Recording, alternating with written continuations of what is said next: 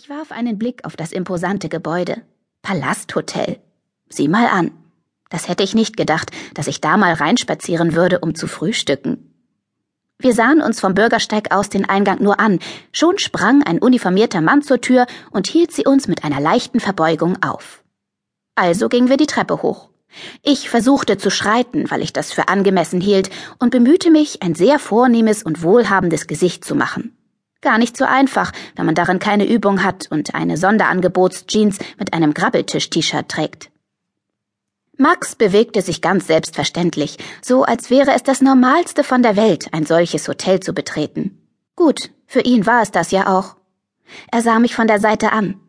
Und schon wieder eine neue Erfahrung, was? Ja, wer hätte das gedacht, dass ich so viel lerne, ohne die Schule zu besuchen? Max grinste. Als wir drinnen waren, begrüßte uns an der Rezeption eine Dame. Ich zuckte zusammen und kam mir ertappt vor, Max nickte bloß und führte mich durch die Empfangshalle hindurch zum Restaurant. Dort wurden wir dann schon wieder begrüßt, diesmal von einem Herrn, der hinter einer Art Pult stand. So viele gute Morgen hintereinander, das klang vielversprechend. Frühstück für zwei? fragte der Herr Max. Max nickte und der Typ hauchte, sehr gern, bitte hier entlang. Schon setzte er sich in Bewegung. Wir folgten ihm. Max etwas gelangweilt, ich wie auf Watte. Wir wurden zu einem Tisch am Fenster geführt, von dem aus man einen tollen Blick runter auf die Straße hatte. Als mein Blick auf die blütenreine, schneeweiße Leinentischdecke fiel, seufzte ich unmerklich. Da würde man jeden Fleck sehen, den ich unweigerlich hinterlassen würde. Das konnte nicht gut gehen.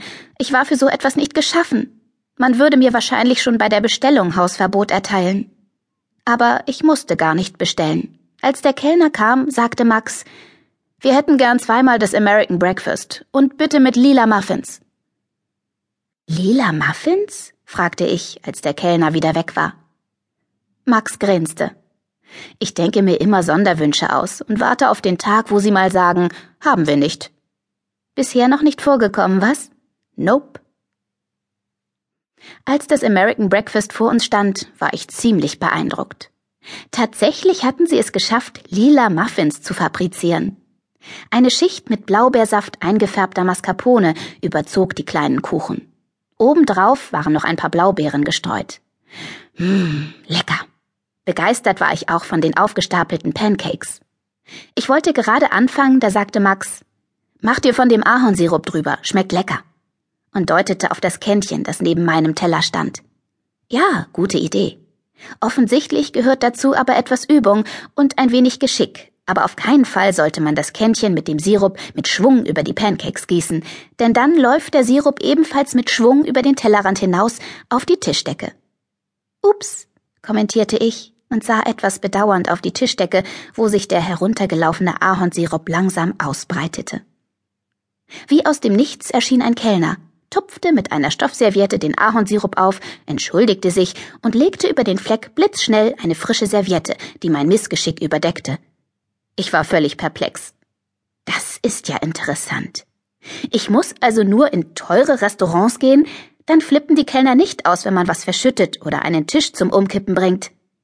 Normalerweise fliege ich immer raus und bekomme Hausverbot. Und hier entschuldigen sie sich dafür, dass ich tollpatschig bin. Das ist ja genial. Trotzdem war es mir irgendwie unangenehm. Ich hoffe echt, dass mich niemand hier sieht.